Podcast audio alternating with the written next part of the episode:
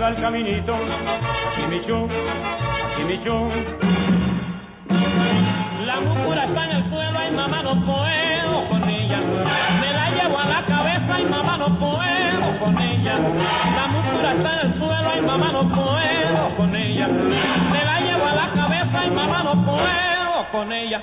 Amorcito corazón, yo tengo tentación de un beso que se prenda en el calor de nuestro gran amor, mi amor.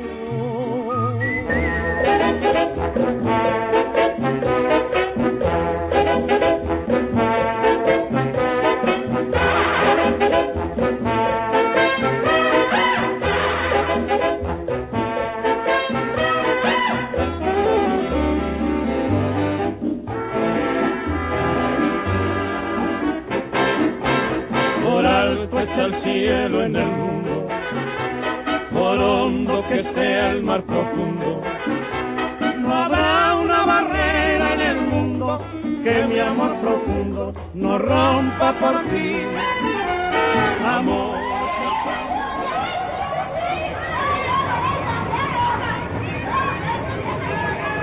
Las batallas en el desierto. Homenaje a José Emilio Pacheco.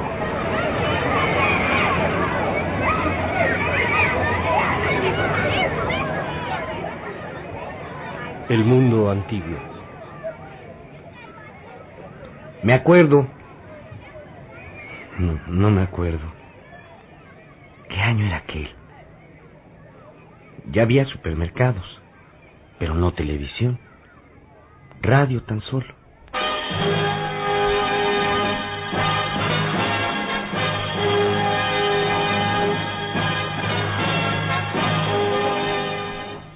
Diario Corazón de un hombre.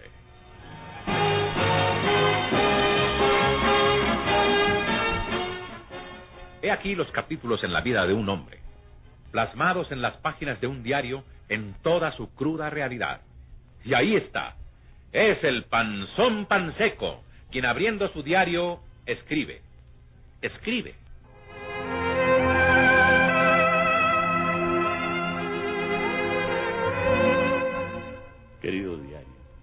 Las cosas que me pasan a mí no tienen nombre. Las aventuras de Carlos Lacroix, Tarzán, El llanero solitario, La legión de los madrugadores, Los niños catedráticos, Leyendas de las calles de México. Canseco, El doctor Icu, La doctora Corazón desde su clínica de almas. Paco Malgesto narraba las corridas de toros. Carlos Albert era el cronista de fútbol.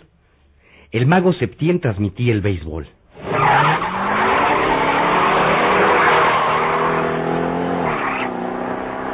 Circulaban los primeros coches producidos después de la guerra. Packard, Cadillac, Buick, Chrysler, Mercury, Hudson, Pontiac, Dodge, Plymouth, De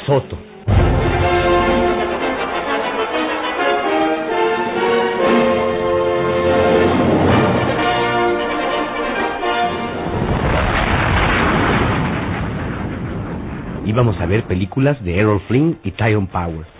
A matines con una de episodios completa. La invasión de Mongo era mi predilecta. General Gala, Flash Gordon approaching. What do you mean? Flash Gordon approach. On a Hawkman rocket cycle. Shall I inform His Majesty? Fue el año de la poliomielitis. Escuelas llenas de niños con aparatos ortopédicos, de la fiebre aftosa. En todo el país fusilaban por decenas de miles reses enfermas, de las inundaciones. El centro de la ciudad se convertía otra vez en laguna. La gente iba por las calles en lanchas. Dicen que con la próxima tormenta estallará el canal del desagüe y anegará la capital. ¿Qué importa? Si bajo el régimen de Miguel Alemán ya vivimos hundidos en la mierda.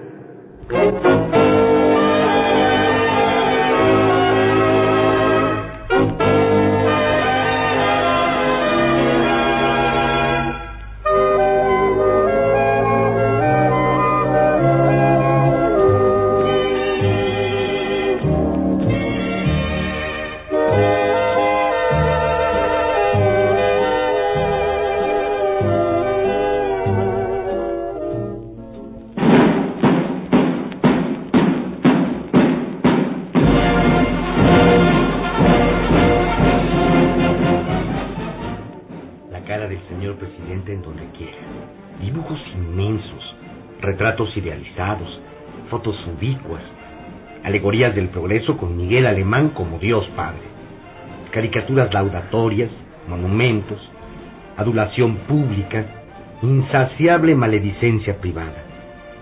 Escribíamos mil veces en el cuaderno de castigos. Debo ser obediente, debo ser obediente, debo ser obediente con mis padres y con mis maestros. Nos enseñaban historia patria, lengua nacional, geografía del DF, los ríos. Aún quedaban ríos. Las montañas. Se veían las montañas. Era el mundo antiguo. Los mayores se quejaban de la inflación, los cambios, el tránsito, la inmoralidad, el ruido, la delincuencia, el exceso de gente, la mendicidad, los extranjeros, la corrupción, el enriquecimiento sin límite de unos cuantos y la miseria de casi todos.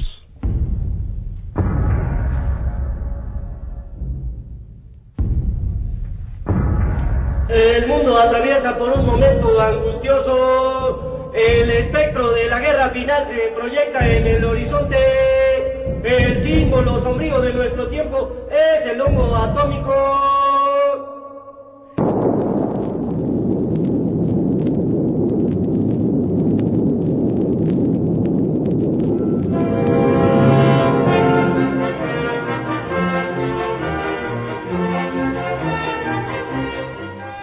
embargo, había esperanza. Nuestros libros de texto afirmaban, visto en el mapa, México tiene forma de cornucopia o cuerno de la abundancia. Para el impensable 1980 se auguraba, sin especificar cómo íbamos a lograrlo, un porvenir de plenitud y bienestar universales.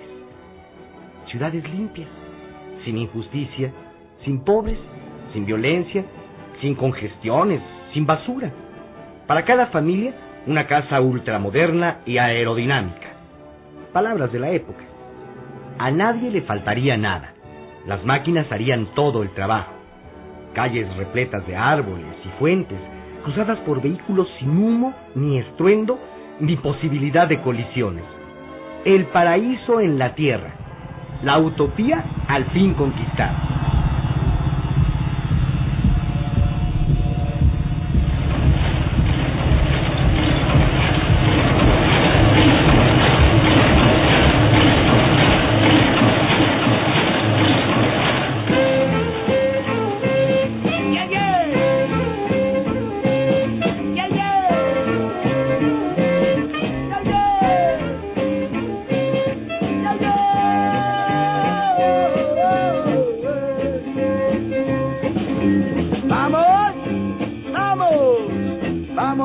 Jainita, vamos!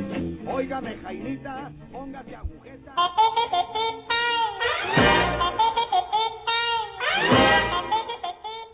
Mientras tanto, nos modernizábamos. Incorporábamos a nuestra habla términos que primero habían sonado como pochismos en las películas de Tintán y luego, insensiblemente, se mexicanizaban. Thank you. Ok. Wasumara. Shut up. Sorry. One moment, please.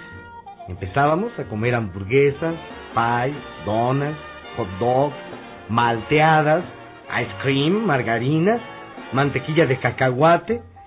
La Coca-Cola sepultaba las aguas frescas de Jamaica, chía, limón. Únicamente los pobres seguían tomando tepache. Nuestros padres se habituaban al highball, que en principio le supo a medicina. En mi casa está prohibido el tequila. Yo nada más sirvo whisky a mis invitados. Hay que blanquear el gusto de los mexicanos. Así pensaba mi tío Julián.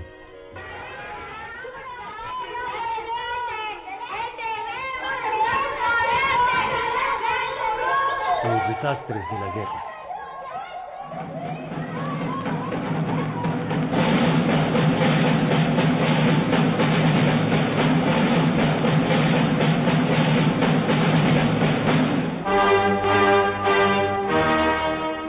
En los recreos comíamos tortas de nata que no se volverán a ver jamás. Jugábamos en dos bandos, árabes y judíos. Acababa de establecerse Israel y había guerra contra la Liga Árabe. Los niños que de verdad eran árabes y judíos solo se hablaban para insultarse y pelear. Bernardo Mondragón, nuestro profesor, les decía, Ustedes nacieron aquí. Son tan mexicanos como sus compañeros. No hereden el odio. Después de cuanto acaba de pasar, las infinitas matanzas, los campos de exterminio, la bomba atómica, los millones y millones de muertos, el mundo del mañana, el mundo en el que ustedes serán hombres, debe ser un sitio de paz, un lugar sin crímenes y sin infamias. En las filas de atrás sonaba una risita. Mondragón nos observaba tristísimo, seguramente preguntándose qué iba a ser de nosotros con los años. Cuántos males y cuántas catástrofes aún estarían por delante.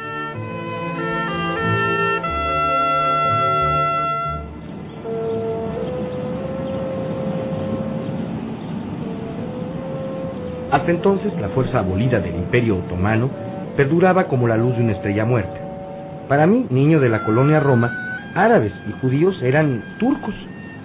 Los turcos no me resultaban extraños, como Jim, que nació en San Francisco y hablaba sin acento los dos idiomas. O Toru, crecido en un campo de concentración para japoneses. Ópera Alta y Rosales. Ellos no pagaban colegiatura, estaban becados.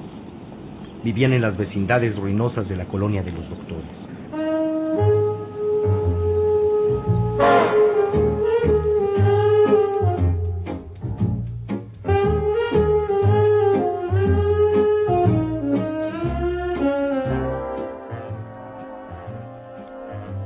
La calzada de la Piedad, todavía no llamada Avenida Cuauhtémoc, y el Parque Urueta formaban la línea divisoria entre Roma y Doctores. Romita era un pueblo aparte. Allí acechaba el hombre del costal, el gran robachicos. Si vas a Romita, niño, te secuestran, te sacan los ojos, te cortan las manos y la lengua, te ponen a pedir caridad y el hombre del costal se queda con todo. De día un mendigo, de noche un millonario elegantísimo, gracias a la explotación de sus víctimas. El miedo de estar cerca de Romita. El miedo de pasar en tranvía por el puente de Avenida Coyoacán. Solo rieles y durmientes. Abajo, el río sucio de la piedad, que a veces con las lluvias se desborda.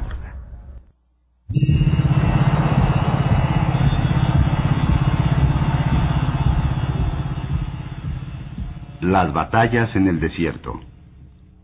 Homenaje a José Emilio Pacheco. Por alto está el cielo en el mundo, por hondo que sea el mar profundo. No habrá una barrera en el mundo que mi amor profundo no rompa por ti. Amor es el pan de la vida, amor es la cosa vivida. Obsesiona al hombre por una mujer. Una producción de XEEP, Radio Educación. Realización radiofónica, Laura Elena Padrón. Atmósfera sonora, Vicente Morales. Asistencia de producción, Pilar Grau. Apoyo técnico, Roberto Martínez Islas y Alejandro Ramírez. Adaptación y dirección, Emilio Bergengui.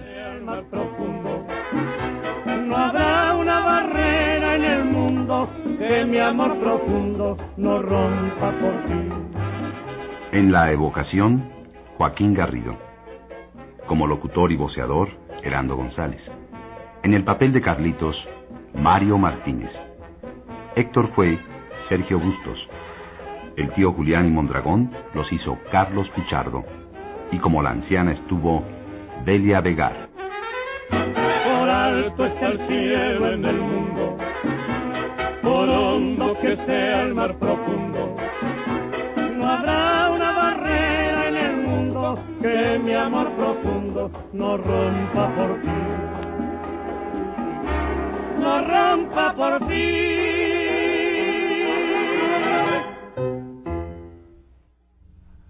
Amigas nuestras, amigos nuestros, la idea de esta serie radiofónica de ocho capítulos es rendirle un homenaje radiofónico a José Emilio Pacheco, no solo utilizando las batallas en el desierto como un pretexto para acercarlos a través de una dramatización, sino también eh, convocar a testimoniar frente a los micrófonos de Radio Educación a algunos escritores que, compartiendo el oficio con José Emilio, estamos seguros, pues eh, tendrán unos conceptos interesantes que vertir en relación a la persona, al quehacer de José Emilio. En esta primera oportunidad platicaremos con Juan Villoro, quien amablemente nos dio parte de su tiempo para conversar con relación a José Emilio. ¿Lo escuchamos? ¿Qué papel juega la memoria en un oficio como la literatura y en particular en la de José Emilio?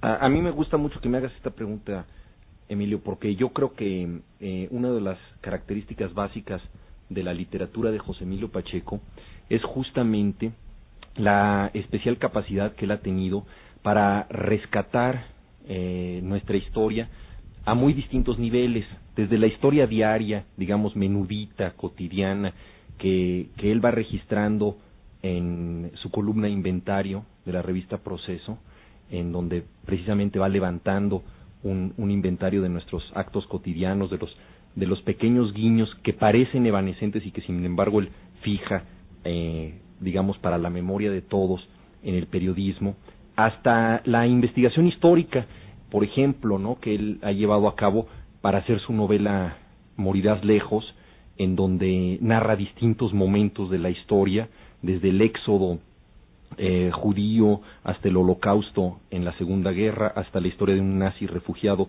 en la Ciudad de México, hasta también la investigación histórica, por ejemplo, para el cine, ¿no? Como eh, guionista de la película El Santo Oficio, que trata justamente de la familia Carvajal, que es eh, perseguida por la Inquisición, y finalmente, eh, nuevamente el rescate de nuestra historia, que es quizá uno de sus momentos más vivos dentro de la narrativa de José Emilio Pacheco, que es, eh, digamos, el darle memoria, el darle cuerpo a la Ciudad de México. La Ciudad de México que cuando, eh, digamos, eh, nació José Emilio tenía totalmente eh, otro rostro, totalmente, eh, otra, digamos, otras calles, otra fisonomía y por supuesto otros habitantes, y que se ha visto transformada, que se ha visto rebasada. Yo creo que nadie conoce totalmente la Ciudad de México, es una de las cosas atroces eh, ni siquiera los taxistas, ¿no? Es, es verdaderamente imposible dominar totalmente esta ciudad. Cuando el escritor alemán Günter Grass vino a México, preguntó cuántos habitantes hay en México, le dijeron, pues no sabemos, como entre 14 millones y 16 millones. Dijo, pero ¿cómo? Dice, la diferencia es de 2 millones y yo vivo en una ciudad que es Berlín, que es de las más grandes de Europa, que tiene justamente 2 millones. Ustedes están manejando como margen de diferencia una posibilidad de tener una ciudad tan grande como la mía. Bueno, esta ciudad que nos, que nos rebasa, que nos avasalla, que nos ha excedido de tantas maneras, eh, digamos que tiene muy pocas posibilidades de ser detenida eh, en, el arte, en la cultura, en el cine. No es como Nueva York, que vemos películas de hace 40 años y es un poco el mismo trazo urbano. Eh, la Ciudad de México es totalmente distinta. Bueno, yo creo que las batallas en el desierto de José Emilio Pacheco es una especie de, de gran ejercicio de, de, de, como de cobrar venganza con esta ciudad que se nos ha ido de las manos y decir si hay alguien que se acuerda, si hay alguien que la puede registrar íntimamente, que la puede registrar de una manera eh, querible, entrañable, y, y, es lo que él hace con, con las calles de la colonia Roma, que él recorre, y, y, con una serie de cosas que parece que a mucha gente se le hubiera olvidado, pero que él las ha eh, recordado. Siempre, como que siempre hay alguien que se acuerda de las cosas por, por menudas que sean. Y esa es una de las grandes eh, características de José Emilio. Entonces, si algo tiene, digamos, es, es este trabajo de recuperación de, de la historia en, en, digamos, en muy distintos niveles, pero creo que todos ellos nos tocan muy de cerca. Como escritor, eh, José Emilio, te, ¿te ha marcado a ti en una, en una forma especial? Sí, yo creo que a los que nacimos en los 50 eh, y empezamos, digamos, a leer en los 70 la narrativa de José Emilio Pacheco nos marcó mucho. A mí en especial me gusta muchísimo el acercamiento que él tiene a los niños. Eh, la literatura mexicana es generalmente, por así decirlo, una literatura de niños castigados. Eh, los niños son un poco como personajes exóticos que aparecen así como haciendo ruido, como si fueran pajarracos, y de pronto alguien los castiga, los saca del cuarto, se los lleva, pero rara vez son protagonistas. Hay muy pocas novelas o cuentos eh, donde los niños sean protagonistas. Claro, las excepciones no faltan, podemos pensar en El solitario Atlántico de Jorge López Páez o recientemente en Las hojas muertas de Bárbara Jacobs, pero eh, básicamente no son los niños los, los, digamos, los actores centrales de la trama. Y José Emilio, en sus cuentos, en muchos de ellos, del viento distante, narra eh, las historias desde el punto de vista de los niños, desde una voz muy fresca que de alguna manera subvierte y cambia la perspectiva de los adultos. Y yo creo que también en las batallas en el desierto encontramos nuevamente a los niños que son los actores centrales, los que, los que van decidiendo la historia, y ahí los adultos son los caracteres secundarios, aunque sí hay una figura, la figura del personaje Mariana es muy importante, pero es importante quizá eh, más eh, como un símbolo, como una especie de presencia lejana vista por el niño que como un personaje, eh, digamos, tan complejo como lo es el protagonista infantil. Entonces, esta, esta riqueza que le ha dado a los, a los personajes infantiles, en, en José Emilio Pacheco yo pues la encuentro, por ejemplo, equiparable al cine de Truffaut o, de, digamos, de la, la, narrativa norteamericana de Salinger, que también ha escrito mucho y muy bien sobre los niños. En esto, en lo personal, a mí me, me ha influido mucho y creo que una de las cosas más difíciles que puede haber en la literatura es justamente escribir a partir de los niños, justo porque porque los niños son muy inteligentes y entonces él, por ejemplo, en el principio del placer escribe el diario de un adolescente con el lenguaje de un adolescente, es decir, reduce, por así decirlo, mucho su vocabulario y sin embargo es uno de los momentos más inteligentes y profundos de, de Pacheco. Se necesita realmente mucho talento para, para decir tanto con tan pocos elementos. José Emilio ha, privilegiado mucho su, su vida íntima. No son muchas las personas que tienen acceso a un conocimiento de José Emilio Pacheco en la intimidad. Tú, eh, por compartir el oficio, ¿has tenido acceso a, a, José Emilio persona? Eh, por vía telefónica, como, como la mayoría de las gentes. Eh, José Emilio está muy dedicado a su oficio y yo creo que es una de las cosas que más debemos eh, respetarle. Yo creo que también en esto hay una, una gran lección ética de, de el oficio y digamos de, entrega total a la literatura. Creo que rara vez eh, sale de, de los libros y para mí una fotografía de Rogelio Cuellar lo define perfectamente que está él en el umbral de su biblioteca absolutamente rodeado de libros, casi los libros parecen crecer como estalactitas o estalagmitas por todas partes, ya es una especie de segunda naturaleza que, que rodea a José Emilio y, y pues esta, esta dedicación de, de, vivir entre las páginas de los libros creo que es una de sus cosas más admirables. ¿Qué me dices de la poesía de José Emilio? Hemos, hemos hablado de la narrativa, me gustaría conocer tu percepción de la poesía de José Emilio. Bueno, pues esta es una opinión totalmente, eh, digamos, informal mía, porque yo ni soy poeta, ni soy crítico de poesía, ni nada. Eh, he leído la poesía de José Emilio con mucho gusto, porque tiene, es, es una especie como de, de conversación rítmica, por así decirlo. José Emilio se nutre en su poesía de noticias del periódico, de otros poemas, eh, de diálogos de la calle, en fin, para hacer una, una especie de experiencia conversacional, compartible con uno, que desde luego tiene un ritmo poético y son, son momentos eh, que tienen otro tono que el que tiene su prosa, pero que, que logran, digamos de una manera muy llana, compartir también las, las experiencias comunes, por ejemplo, el mundo de los animales, el, el, todos los problemas del ecocidio, la ciudad del después del terremoto, en fin, todas estas cosas que, que, nos han tocado tanto a un nivel noticioso, él les da una, digamos, eh, perdurabilidad poética que creo que, que es uno de sus principales méritos. Con gran modestia él ha dicho que, que sus poemas eh, quizá no son grandes poemas en el sentido de que no son como puntos finales de llegada, sino que son como es- escalas en el camino de la poesía para que otro poeta tome algunas cosas y haga grandes poemas. Esto siento que es, que es, que es un juego de, de modestia de José Emilio, porque en realidad eh, su poesía, eh, digamos, para mí al menos, sí me, sí me representa un punto de llegada muy, muy importante. Pues así concluye la primera parte de esta plática con Juan Villoro, misma que continuaremos en nuestro próximo capítulo. Muchas gracias por la atención brindada.